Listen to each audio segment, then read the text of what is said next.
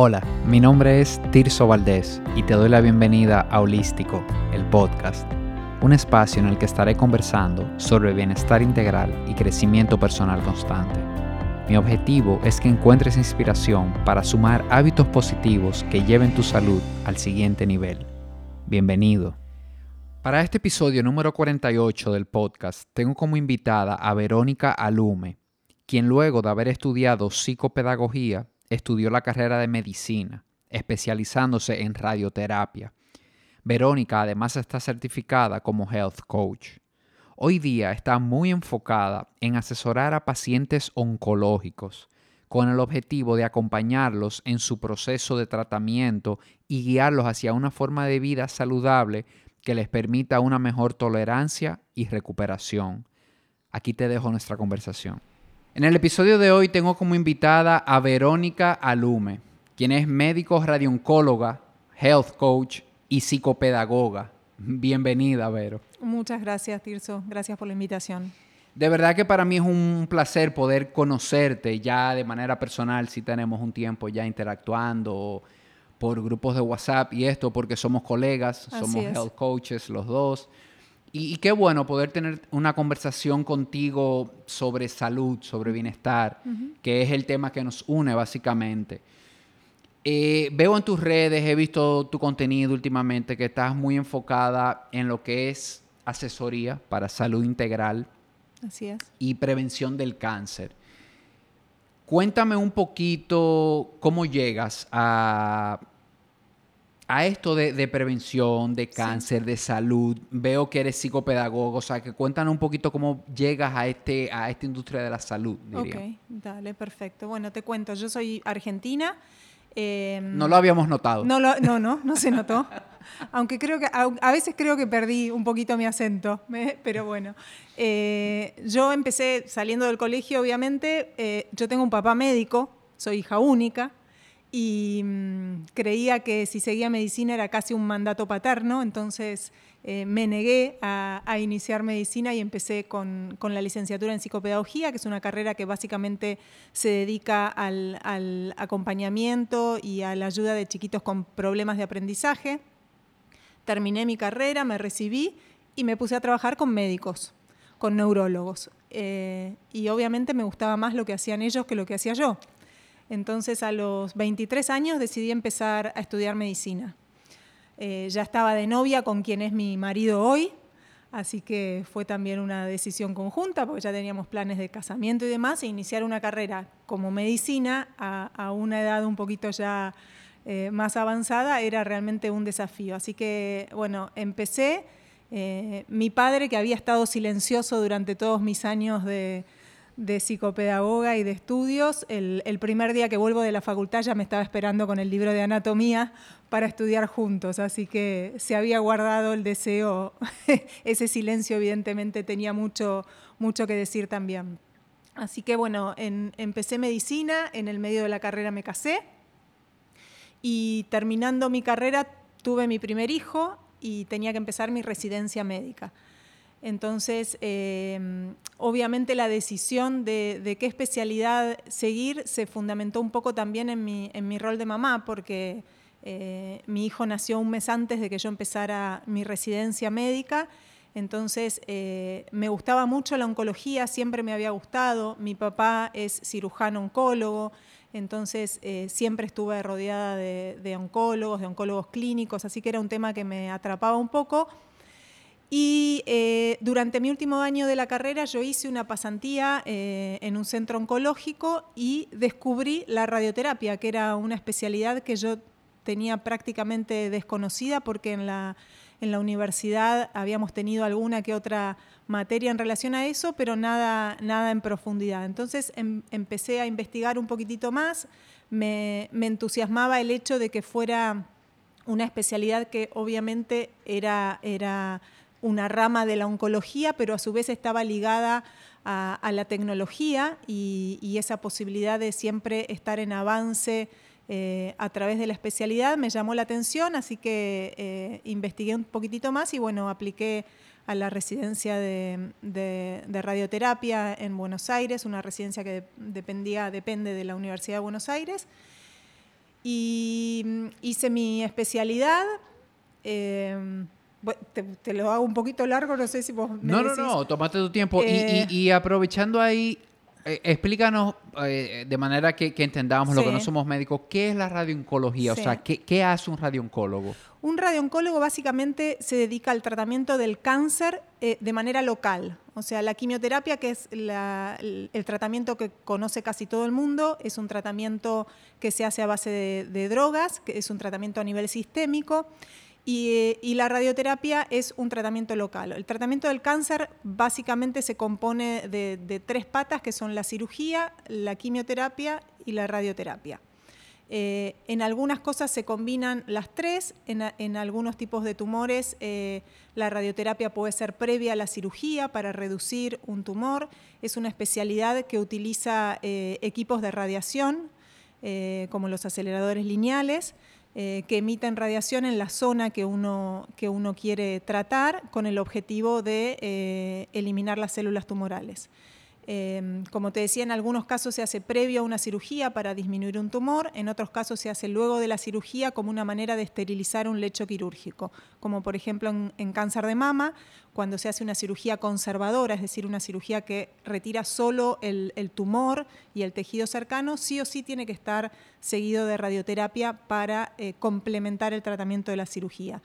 Hace muchos años se hacían las mastectomías radicales directamente, se quitaba toda la mama, eh, después de un tiempo se evaluó y se evidenció que la cirugía conservadora junto con la radioterapia tenía el mismo nivel de eficacia que una, cirugía radical y es por eso que ya eh, en, el siglo pasado se inició con, la radioterapia en la cirugía conservadora de mama. Hoy en día, en algunos casos en particular, se sigue necesitando una cirugía radical, pero con la radioterapia hemos logrado disminuir un montón las mastectomías.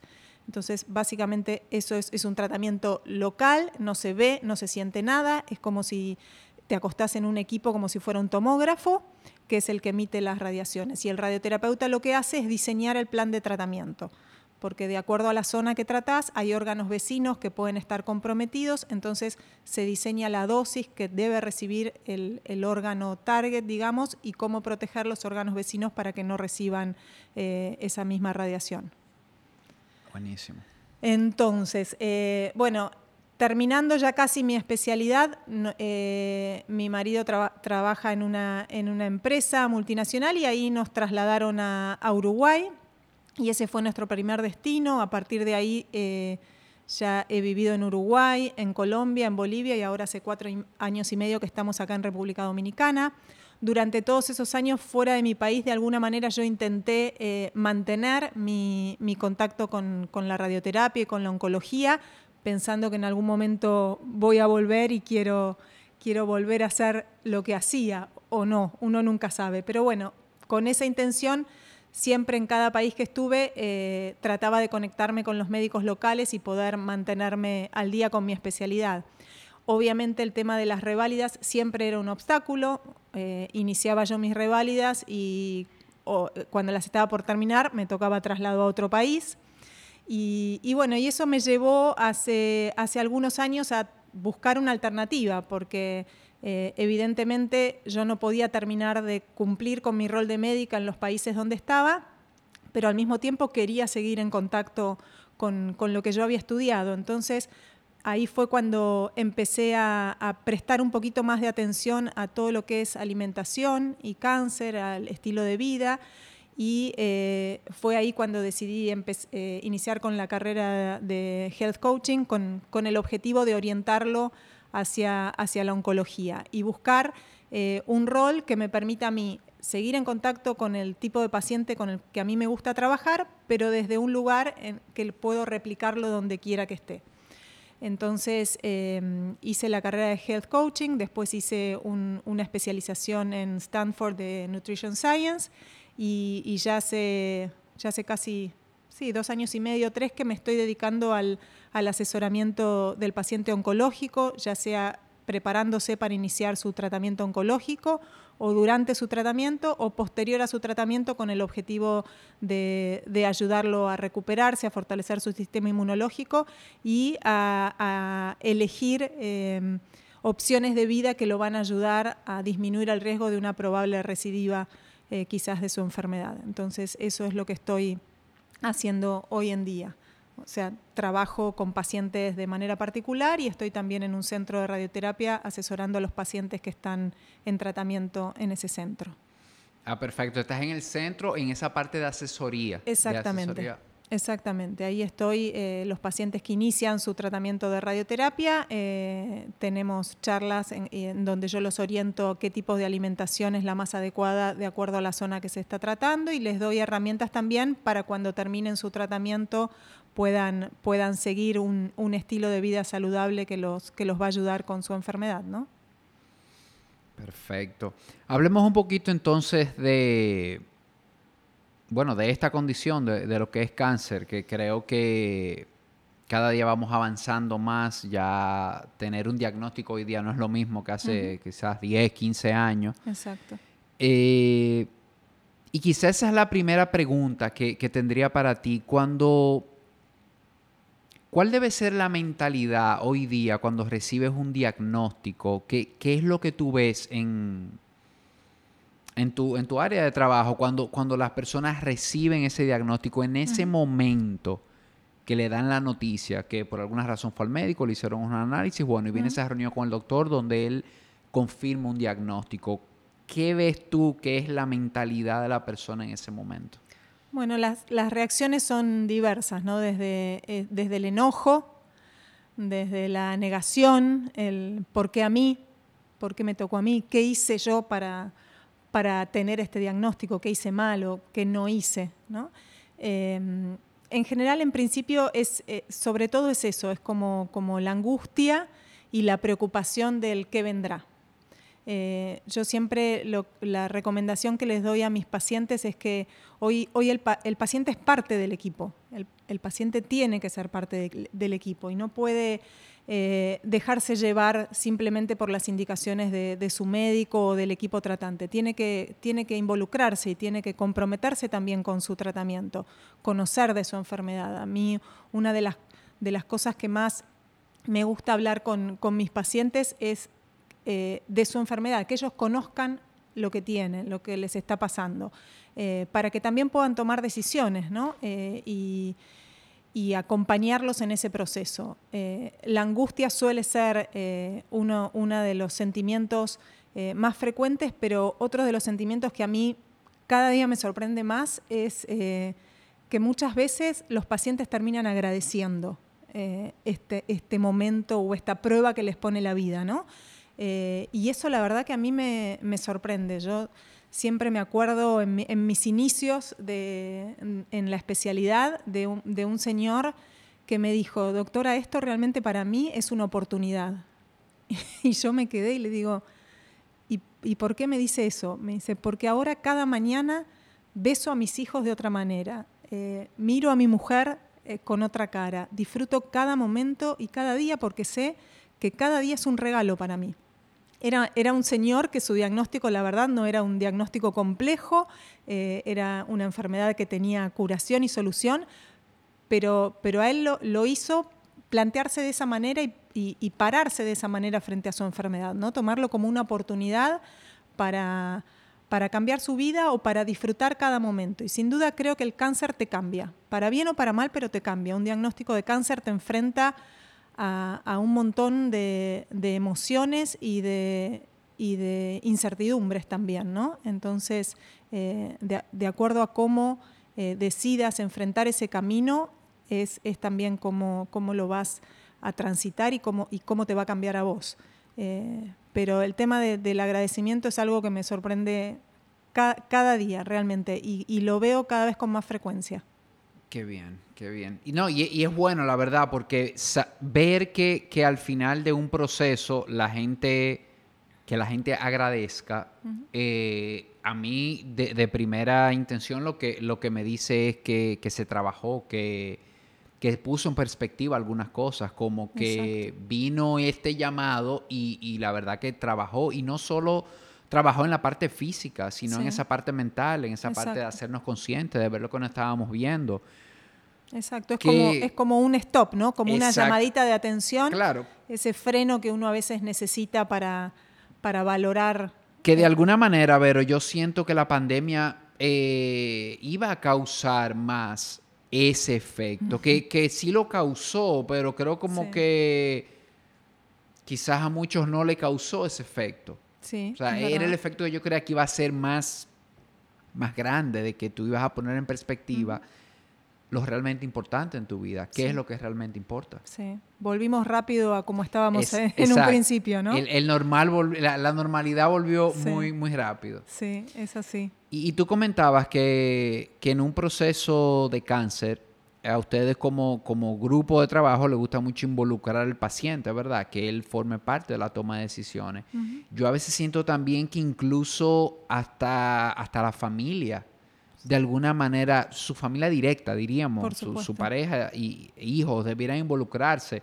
Y esta es una particularidad que tiene esta condición, el cáncer, como que, y por eso te pregunté, como de la mentalidad de las personas, y corrígeme si, si, si lo ves diferente eh, como médico, pero la verdad que recibir un diagnóstico de cáncer es muy diferente a recibir un diagnóstico de hipertensión, a recibir un diagnóstico de diabetes, que todas son enfermedades crónicas, es así. pero cuando es cáncer tiene como un sabor diferente. Uno lo asocia inmediatamente con la muerte. Correcto. Es así. Quizás el diabético lo va a matar la diabetes, pero en ese momento no, no se ve como algo tan, tan, tan pegado a la muerte. Sí, exacto, exacto. Es, es, lo primero que en general les viene a la cabeza, ¿no? O sea, es, es bueno, hasta acá llegué, o, o, esto, me, esto puede ser el fin, o, pero realmente hoy en día eh, las probabilidades de curación cada vez son más altas. Eh, el tema de prevención es fundamental, el diagnóstico precoz, el diagnóstico precoz nos ha ayudado muchísimo a, detectar un tumor en una etapa inicial que, tiene curación. O sea, el, cáncer de mama, por ejemplo, si logramos detectarlo en una etapa inicial, más del 90% de los, tumores tienen curación con los tratamientos que tenemos hoy en día. Entonces, eh, el tema del diagnóstico precoz es fundamental. Por eso es importante también que la población esté informada de cuáles son las cosas que tienen que hacer para eh, lograr diagnosticar un, tumor a tiempo. En cáncer de mama sabemos que la recomendación es a partir de los 40 años realizarse una mamografía anual, eh, eh, hacer su chequeo ginecológico, hacer su examen mamario. en cáncer de colon la indicación es una colonoscopía a partir de los 50 años, aunque ahora se ha bajado a los 45 porque en los últimos años se ha visto un aumento de la incidencia en cáncer colorectal en pacientes jóvenes. Em, saber cuáles son esas medidas, así como, como uno sabe que, a la mañana suena el despertador y se levanta para ir al trabajo, y bueno, eh, uno sabe que anualmente tiene que ir a su visita médica, anualmente tiene que hacerse su chequeo ginecológico si es mujer, eh, tomar esos recaudos. Por eso también eh, cuando yo inicié con, con mi página de Instagram, que para mí era todo un desafío, una de las cosas fundamentales por las cuales me animé es, a eso, para, informar a la población, para que la gente sepa lo que tiene que hacer y, no de pronto que un día se encontró con, un bulto y, por qué. Y, bueno. Sí, y, uno se topa mucho en, el mundo de, la salud, diríamos. A veces nos topamos mucho con eso, con desconocimiento, con tendemos a pensar que las personas no hacen las cosas porque no les da la gana o porque no le ponen eh, la importancia. Pero en muchos casos es por desconocimiento. Eh, yo en el, tema del sueño lo veo mucho. Personas que no duermen bien, que tienen malos hábitos de sueño, pero es porque desconocen algunas cosas. Desconocen lo que es una buena higiene de sueño, una rutina pero desde que tienen la información, entienden cómo ponerla en acción, de una vez empiezan a cambiar las cosas. Por supuesto, por supuesto. Y la verdad que es una, una herramienta súper valiosa la información y el conocimiento, ¿no? Entonces, eh, por eso es tan importante poder transmitir eso a, la gente. Claro, y tú mencionabas, óyeme, más de un 90% es un porcentaje alto cuando tú realmente detectas, lo detectas a tiempo. Cuando tú en un examen de esos rutinarios, bueno, el doctor ve algo Que, no le gusta y empieza a buscar y tú encuentras eso, empezando, diríamos, a unos niveles muy de iniciación, eh, hablar de que hoy día ya más de un 90% eh, es mucho. Sí, sí. Cuando vos detectás tumores de mama de menos de un centímetro, las probabilidades de curación son, son muy altas, porque con la cirugía prácticamente ya estás curada, le sumas la radioterapia y bueno, depende el, caso, por supuesto, a veces requieren o no de, algún tratamiento extra, como puede ser la quimioterapia o la hormonoterapia. Pero por eso la importancia de que la mujer no se descuide y, la pandemia llevó a, muchas mujeres a dejar pasar el tiempo y, ha, habido un leve aumento de los casos de cáncer de mama que tienen que ver con el retraso en el diagnóstico en esos años. ¿no? Eh, durante el 2020 prácticamente no, se han hecho eh, exámenes de rutina o muchas mujeres han dejado pasar al año siguiente y tumorcitos que a lo mejor estaban iniciando, bueno, perdieron ese, ese momento oportuno. Pero, pero bueno, hay que, hay que seguir. Y, yo te diría que en ese 2020 eh, no solo fue como mamografía, creo que, nada de lo que era rutinario. Yo me tomo como ejemplo, yo por ejemplo, de manera religiosa voy al dentista. Yo ese año me volé el dentista, yo ese año me volé una batería de análisis grande que me hago, o sea, la verdad que ese año no queríamos ir al médico. Nos detuvimos todos. Y no queríamos entrar a una clínica a menos que fuera una emergencia. No, no, y tampoco te atendían así nomás. Exacto. Bien. Con esto del, cáncer, hay, hay, dos puntos interesantes que me gustaría tratar contigo. Y es el, el punto de, la, de, cómo prevenirlo. De realmente es posible prevenir el cáncer y cuáles son las cosas que más influyen, según tu opinión, en, esa prevención. Sí, claro. Eh, mira, te voy, a dar algunas cifras para que... En, el año 2020, por ejemplo, de acuerdo a cifras de la Organización Mundial de la Salud, hubo 20 millones de nuevos casos de cáncer en el mundo. Y en ese mismo año, 10 millones de personas fallecieron por esta enfermedad.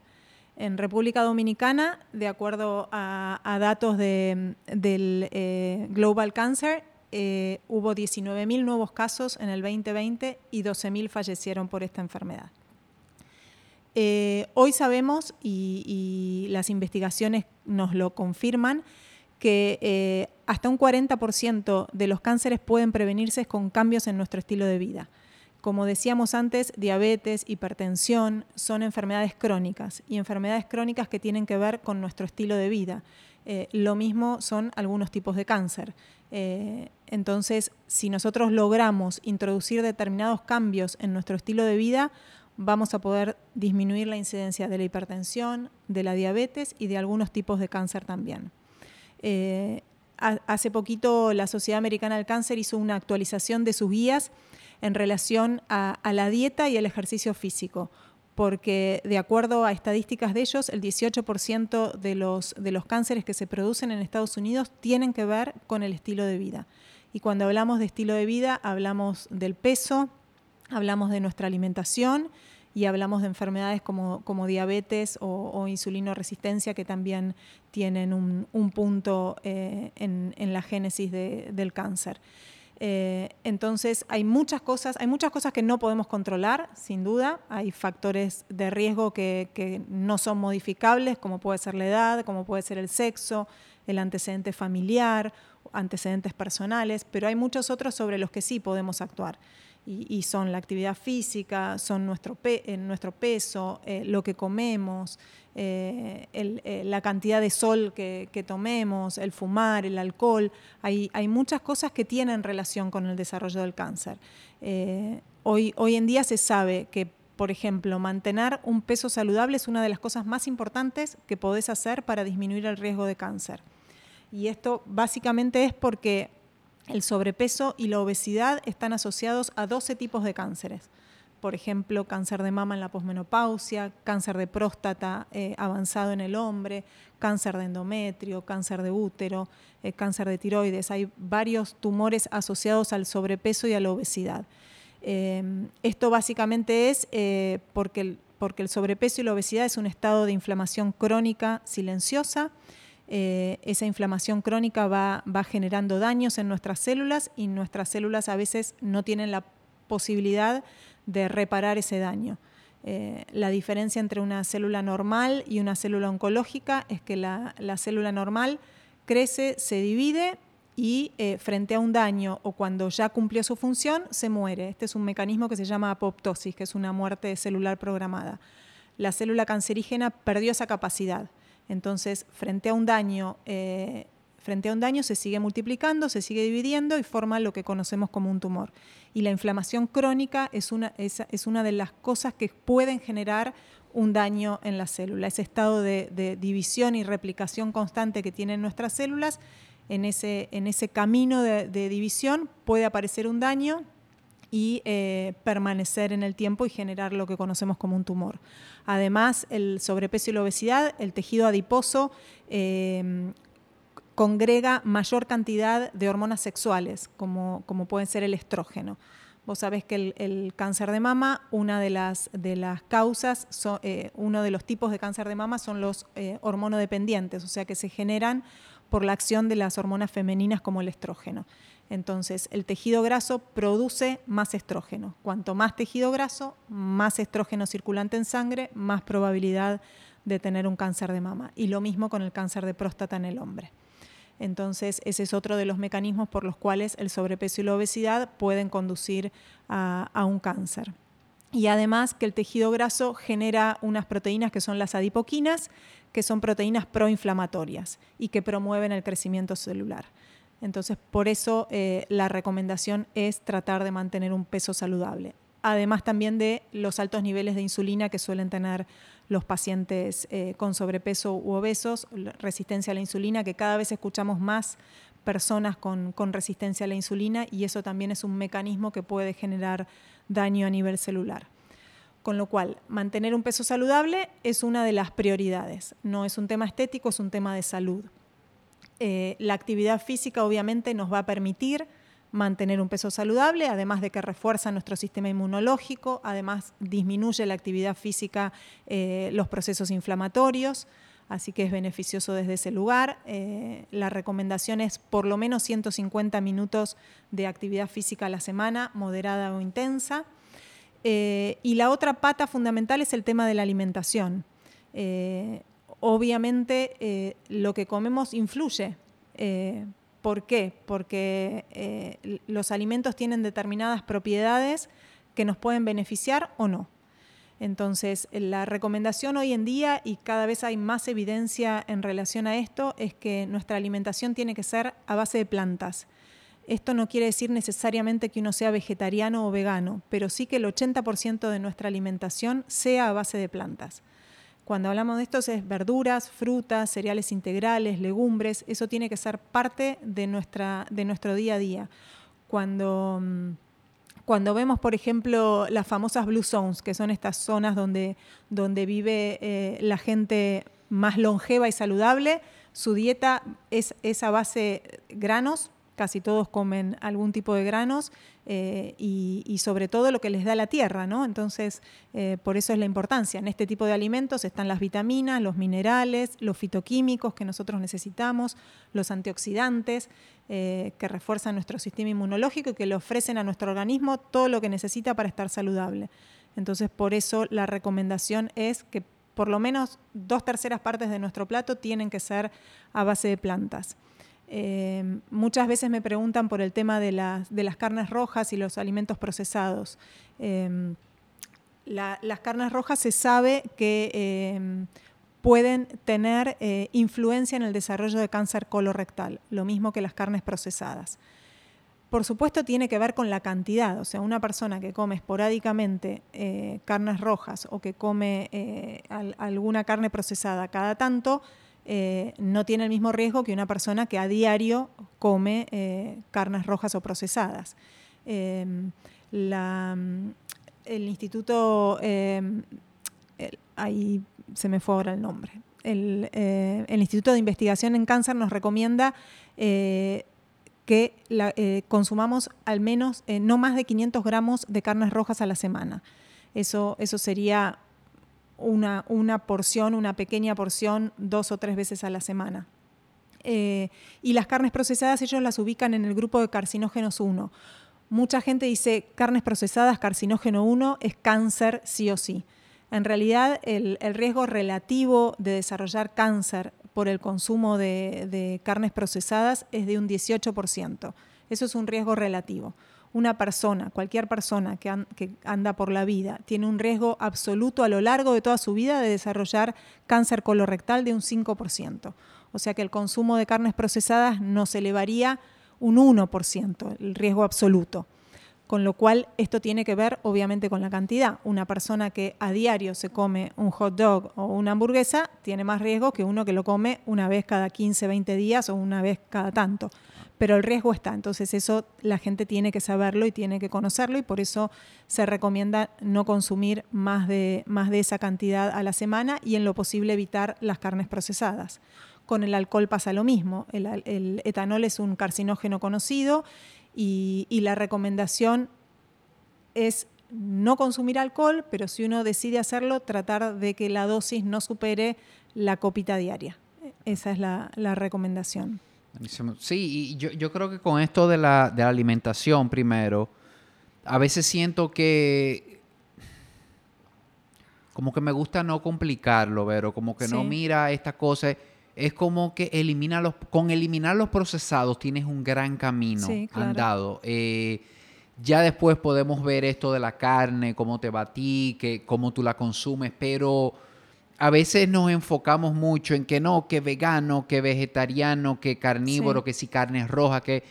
Y, y, tengo un montón de procesados en mi dieta, que, que al final ¿Cuál es el tema con los procesados? Es una cantidad de, químicos, de cosas en una etiqueta. Sí, son altos en grasas, y eh, que yo gran no sé cómo de sodio, azúcar. Va, a reaccionar ante todo eso y es mucho más probable que, que oye, me pueda generar algo no deseado. Entonces, así como guideline general, revisa los procesados, revisa los procesados en tu dieta, que mientras tú te mantengas comiendo lo que todos conocemos como comida, eh, granos, cereales, frutas, vegetales, esas carnes magras, blancas. Y, además que esos procesados, además de aportarte grandes cantidades de sodio, grasas o azúcares, nutritivamente no te aportan nada, entonces eh, tampoco es beneficioso para tu salud. En cambio, sabemos que, como decís vos, aquello que conocemos como comida y que podamos reconocer en nuestro plato tiene un montón de propiedades que van a ser beneficiosas para nosotros. Entonces, tratar de incluir alimentos naturales, alimentos reales en, nuestro plato, ¿no? que, esa sea como una norma.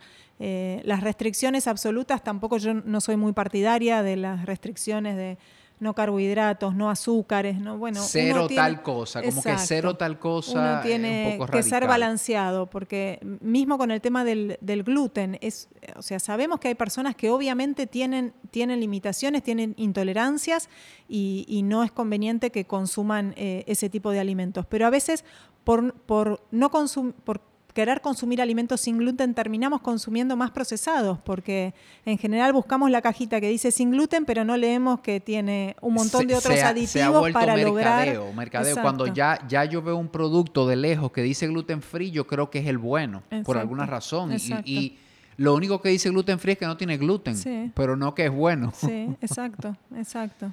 Así es. Y, y estamos hablando, obviamente, esto de cero nada en una persona que está llevando un estilo de vida para prevenir, que, es la pregunta de donde surgió todo esto. Te pregunté cómo podemos prevenir cáncer. Podemos entrar ahora a una fase de qué hago para revertir un proceso de cáncer. Primero, te pregunto, ¿es posible revertir un proceso de cáncer y qué debo hacer? Entonces, quizás ya si estoy en un proceso, ya quizás aquí sí haya unas prohibiciones y unas cosas específicas. Quizás aquí la copita de vino todos los días me sea peor en esta fase. Una, una, vez que nosotros tenemos un diagnóstico de cáncer, por supuesto, eh, hay, hay, muchas cosas que tenemos que tener en cuenta que nos van a ayudar sobre todo a, tener una mejor tolerancia a nuestros tratamientos. Em, revertir un diagnóstico de cáncer, no, pero superar un diagnóstico de cáncer, sí. O sea, poder curarte de un cáncer, sí, es factible. Obviamente es, factible con, toda, con todo el aporte de, nuestros médicos, eh, ya sea la cirugía, un tratamiento de quimioterapia, eh, un tratamiento de radioterapia, y eh, apoyándolo con una buena alimentación. porque un paciente bien nutrido va a tener una mejor respuesta a su tratamiento. No, es lo, no, es lo, mismo un paciente que, que come chips, papitas o, procesados todos los días que un paciente que come alimentos naturales, porque como decíamos antes, eh, esos alimentos naturales o esos alimentos reales le van a proveer las vitaminas, los minerales, los antioxidantes, la fibra que necesita para que su sistema inmunológico esté fortalecido y para que pueda luchar contra esa enfermedad. Entonces, por eso es sumamente importante que un paciente que está en tratamiento lleve un estilo de vida saludable no tiene que hacer una dieta especial, pero sí aprender a elegir los alimentos, aprender a, elegir aquellos que les, van a, que les van a generar beneficios. Eso, eso es fundamental para el paciente oncológico, porque un paciente oncológico mal nutrido es un paciente que a lo mejor no llega en buenas condiciones a su sesión de quimioterapia, que tiene que suspender alguna sesión y eso hace que su tratamiento se prolongue y quizás hasta pueda influir en la respuesta al tratamiento. Entonces, por eso es sumamente importante eh, la nutrición. No es que a veces, lamentablemente, algunos médicos dicen, no, no importa lo que usted coma, eh, coma lo que tenga ganas. Eh, sí, yo entiendo que muchas veces el paciente oncológico con los efectos de la quimioterapia, por ejemplo, que tienen náuseas y tienen vómitos, no tienen ganas de comer y a veces comen lo que tienen a mano, pero sin duda lo que elijan comer en ese momento va, a influir. Entonces eh, es muy importante que el paciente oncológico tenga una asesoría nutricional. La verdad que un, grupo de trabajo ideal sería el que incluya un, nutricionista o, un asesor nutricional porque le va a dar un plus al paciente, no solo durante su tratamiento, sino en el después del tratamiento, porque también eh, las, las decisiones que tomemos después de nuestro tratamiento y el estilo de vida que llevemos después de nuestro tratamiento también pueden llegar a influir en una probable recidiva de la enfermedad. Entonces, eh, el paciente tiene que estar al tanto de esas cosas. Sí, y eso ahí es clave, Vero. Eh, una persona que ya tuvo o que ya pasó por un proceso, por un diagnóstico de cáncer, entiendo yo, corrígeme, eh, eh, es mucho más propensa a volver a, caer en este proceso quizás que, otra persona que no ha tenido un proceso. Sí, claro. Entonces, por eso es la clave de que no es solamente aprender durante ese proceso, hacer tu nutrición, es después quedarte con, esos hábitos, con esa buena alimentación. Exactamente, exactamente. Y sobre todo el, tema del peso que hablábamos antes, ¿no? Que, que entiendan el, el por qué el por qué es importante mantener un peso saludable después de su tratamiento. Porque, en, por ejemplo, en cáncer de endometrio o en cáncer de mama influye eh, el, estado físico del paciente o el sobrepeso luego de una enfermedad en una probable recidiva. Entonces, es sumamente importante que el paciente sea consciente de la importancia que cobra el, peso en, la posibilidad de que su tumor vuelva. O de que otro tipo de tumor también pueda llegar a tener. Que, como digo yo, siempre sale el tema del peso. y, tú ahorita lo dijiste y quiero recalcarlo, no, no se trata de, estética. Exacto. No se trata tampoco de gordofobia, como hemos visto algunas corrientes por ahí, de que no, es que eh, lo que dicen los estudios, lo que dicen los médicos, lo que están viendo es que definitivamente esto del sobrepeso eh, hace que lo hace más dañino algunas cosas y lo vemos con COVID, lo, vemos con, con todas las condiciones de salud, cómo se agravan con el tema del sobrepeso. Exacto, sí, sin duda, sin duda, es un tema de salud, de salud y de salud para el resto de tu vida. Y no solo hablando de cáncer, como decías recién, o sea, es, es diabetes e hipertensión, son enfermedades crónicas que pueden tener consecuencias severas a largo plazo. Entonces, por eso es tan importante prestar atención a esto. Y algo que vi en un, en un post tuyo en estos días que hablaba sobre suplementos eh, versus, diríamos, comida real durante un proceso de cáncer. Hablaba un poquito de esto. En realidad, em, la, Sociedad Americana del Cáncer tiene unas guías y, y, unas recomendaciones en cuanto a qué cosas podemos hacer nosotros para prevenir el cáncer o disminuir el riesgo de cáncer. Y ellos, ellos eh, tienen un punto especial con el tema de los suplementos. Eh, vos sabés que los suplementos no están regulados por la FDA, entonces, eh, y, están al alcance de la mano de las personas en, cualquier farmacia o, en estas tiendas de suplementos en donde pueden tomar cualquiera a su gusto y sin demasiada información.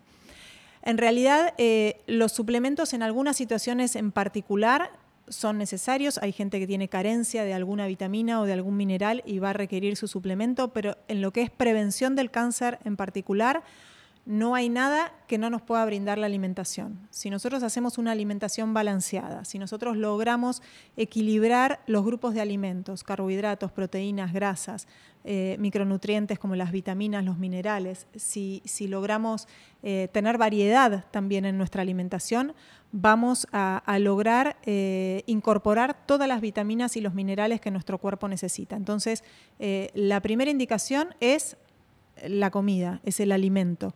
Eh, ahí yo voy a obtener todo lo que, mi, lo que mi organismo necesita. El suplemento es en un caso en particular o especial en donde haya una carencia, pero no tenemos que recurrir a los suplementos de manera, de manera eh, eh, inicial. ¿sí?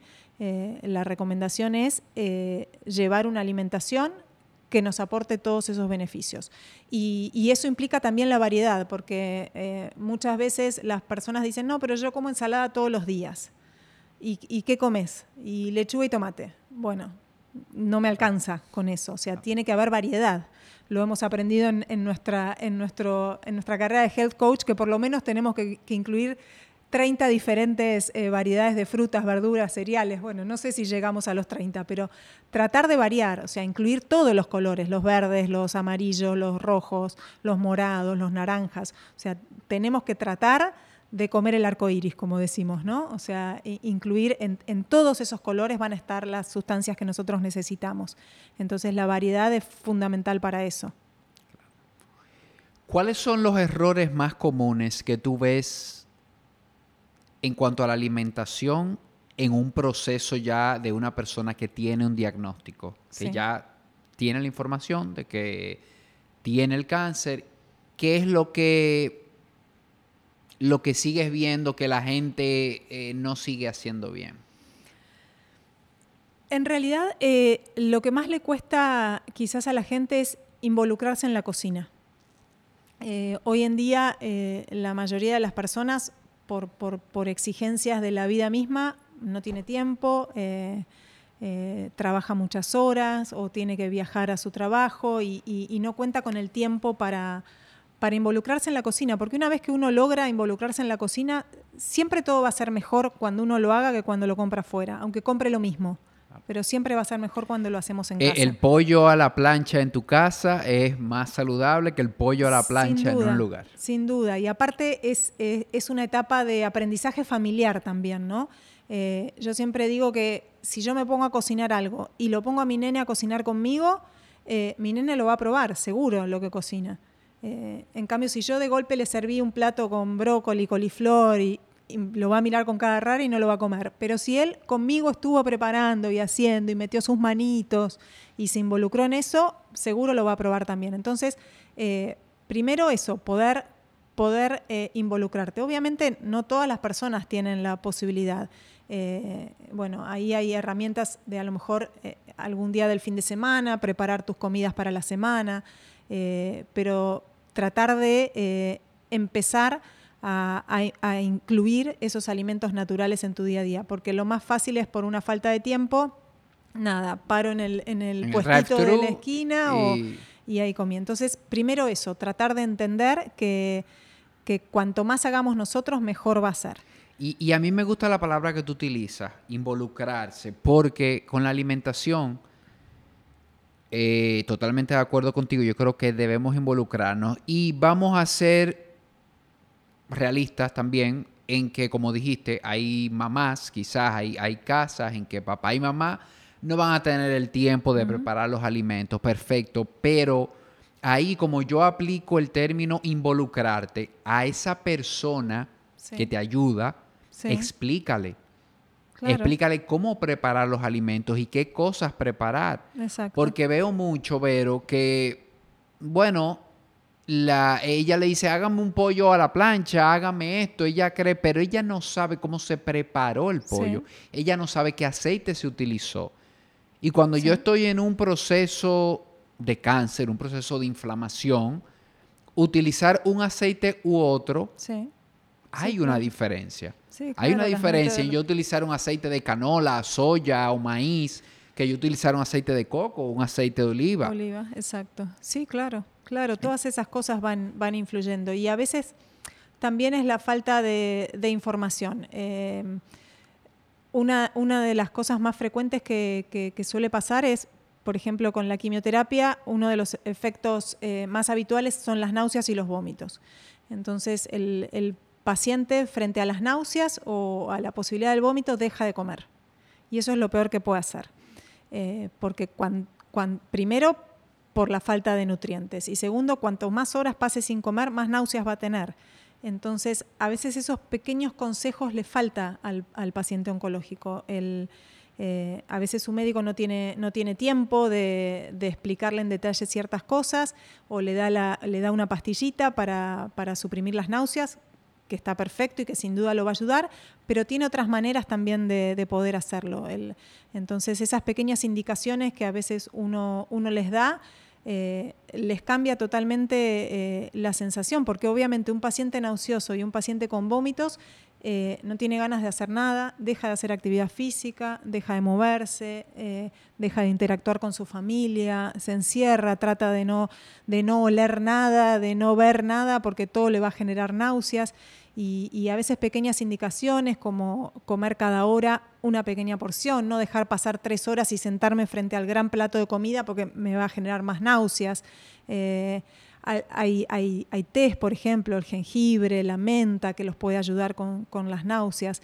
Esos pequeños tips o consejos que uno le puede dar que le van a cambiar la actitud también frente, a su tratamiento, ¿no? Y, eso es un poco también yo en, lo que trato de orientarlos, de darle herramientas sencillas para que ellos puedan eh, utilizar en su día a día y que les sea beneficioso para, para una mejor tolerancia durante su tratamiento, ¿no?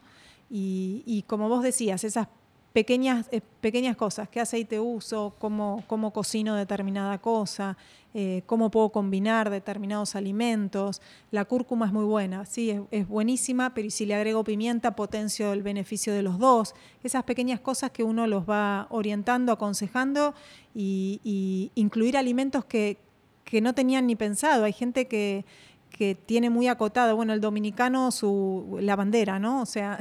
No, y en el desayuno hay, hay gente que a veces eh, poner proteína en el desayuno que no sea huevo le cuesta porque no estamos acostumbrados a, ver otra cosa en el desayuno. Exacto, entonces darles, darles herramientas, introducirlos a, alimentos nuevos y que tienen al alcance de la mano. Uno tampoco pretende... Eh, decirle que se vaya a comprar el hongo que viene, no, o sea, con los alimentos que tenemos al alcance de nuestra mano y que, y que, vienen del, campo, eh, pero bueno, que a veces no, no, tienen noción de qué pueden hacer con esas cosas. Eh, otra de las cosas sencillas que yo siempre les digo, mucha gente el coliflor no lo come por el olor, eh, porque en general lo hacen hervido. Entonces, bueno, no, si lo haces al horno, si te haces una pizza de coliflor o el coliflor rostizado, ya no huele y, las verduras crucíferas son fundamentales en una dieta de un paciente oncológico porque eh, tienen glucosilanatos que son eh, fitoquímicos que tienen potencia para, disminuir el crecimiento celular y tienen gran potencia antioxidante. Entonces, es esos pequeños grupos de alimentos que a lo mejor no están acostumbrados a incluir y bueno, orientarlos también desde ese lugar y de la importancia de la variedad de, los alimentos que incluyen en su día a día. Y la hidratación, que también es fundamental durante el tratamiento porque lo mismo, frente a náusea, frente a vómito, dejan de tomar, dejan de comer y un paciente deshidratado es un paciente que no, que no va a lograr eh, tener una, una, buena respuesta, va a tener más efectos adversos durante su tratamiento. Entonces es importante que tomen mucho líquido, que tomen agua, sobre todo el agua tiene que ser la bebida de cabecera. Eh, frente a algunas situaciones de carencias de, minerales por los vómitos, se, agregan las bebidas como electrolit que ayudan a, reponer esos minerales que pierden. Y, esas pequeñas orientaciones o esas pequeñas guías que, uno da hacen que tenga eh, una mejor calidad de vida durante su tratamiento también sí, una experiencia totalmente diferente. Ir de la mano con gente que te esté diciendo que cosas que, tú ignoras, que no sabes, que definitivamente la experiencia de un tratamiento eh, puede ser totalmente diferente. ¿Algún otro error que común que veas? Ya, ya hablamos de, involucrarse en la comida. ¿Alguna otra cosa? Hay, hay muchos mitos en relación a, los, a, los, alimentos y al cáncer, ¿no? Y, muchas veces los pacientes vienen con esa información que leen o escuchan. No, no como, no como más soja o soya, como le dicen acá, porque me da cáncer. Y, eh, porque tiene estrógenos, te dicen. Bueno, no, los estrógenos de la, de soya son fitoestrógenos y son estrógenos protectores. En realidad, una, una, mujer con cáncer de mama debería consumir soja porque esos estrógenos son protectores. Y hay estudios que, determinan que hasta reducen la posibilidad de una recidiva en la mujer con cáncer de mama. entonces, e, eso es uno de los mitos. Otro de los mitos es el tema del azúcar y el cáncer. No como nada de azúcar. Pero ese comer nada de azúcar implica que eliminan carbohidratos, eliminan frutas y en realidad, eh, porque, porque el, el, mito que circula es que la célula cancerígena se alimenta del azúcar o de la glucosa. En realidad todas nuestras células se alimentan de la glucosa es la energía que nuestras células necesitan para, funcionar adecuadamente. Entonces, si yo le quito eh, la glucosa a la célula tumoral, se la quito también a la célula normal, que la necesita para sobrevivir y para luchar contra ese cáncer.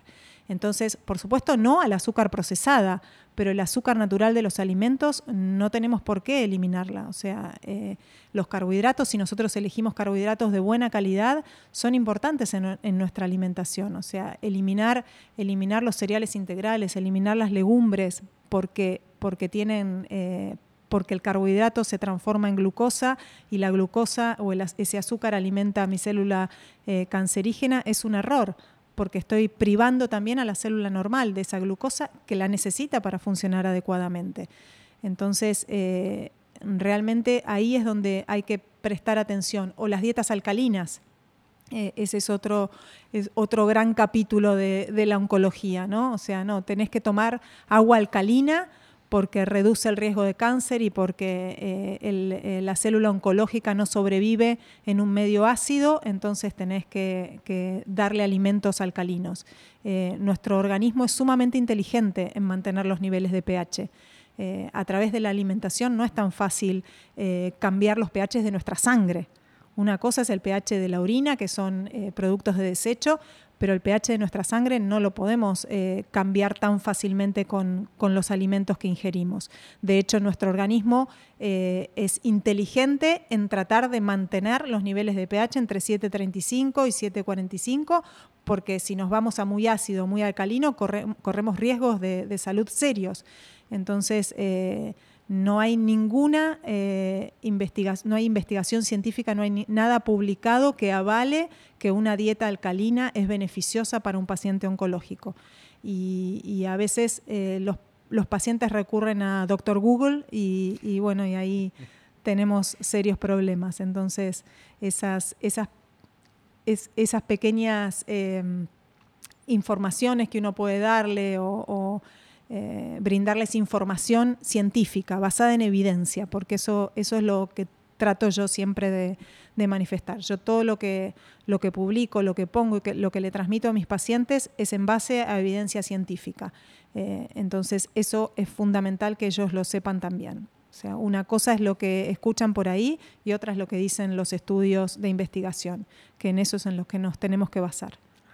Antes era falta de información y teníamos problemas porque nos faltaba información. Hoy es que hay demasiada, tanta que, que incluso para, hasta para uno mismo que más o menos conoce algunos temas, es difícil encontrar a veces cuál es la, información real, porque tú te topas con cosas que te ponen a pensar, que te ponen a dudar, que, sabes que tienes que buscar, ir identificando, ¿verdad?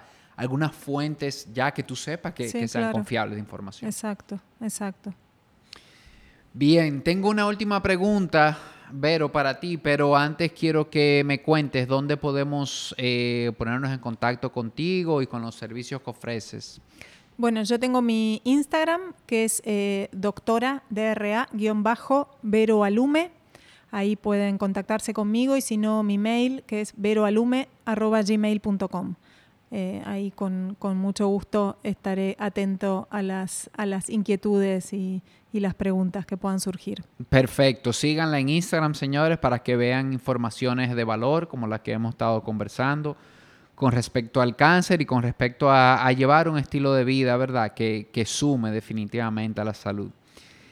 Y, y, la última pregunta ya para cerrar el episodio que tengo es, ¿qué es bienestar para ti? ¿Cómo lo definirías? ¿Cómo defino yo bienestar? Bueno, lo, he ido descubriendo de a poquito, pero sin duda bienestar tiene que ver conmigo y tiene que ver con mi entorno. O sea, sentirme bien yo primero para, poder transmitir también eso a, mi gente.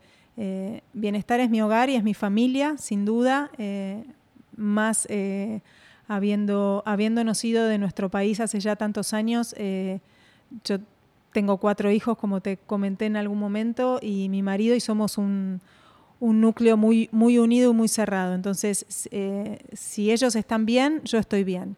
Eh, pero bienestar es, es, eh, es mi cabeza, es mi mente, es mi cuerpo, es mi relación con mi esposo, es la salud de la gente que tengo a mi lado. Y, y lo que yo decido para, para para sentirme bien y sentirme saludable es desarrollarme personal, profesionalmente y, tener un estilo de vida que, que se una con lo que predico, ¿no? Entonces eh, trato de, hacer actividad física, trato de comer saludablemente, me doy mis gustos también porque tengo, tengo mis pasiones como, como el chocolate, el chocolate, entonces me doy mis gustos pero eh, la verdad que uno tiene que disfrutar también la vida y no exigirse eh, por demás, saber, saber cómo balancear los aspectos positivos y negativos a los que nos enfrentamos cada día.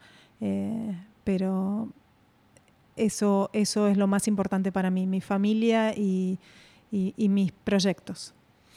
Bien, gracias de verdad por haber aceptado la invitación. Me, ha gustado mucho esta conversación y espero que un día de esto volvamos a repetir. Cómo no, con mucho gusto. Muchísimas gracias. Un fuerte abrazo.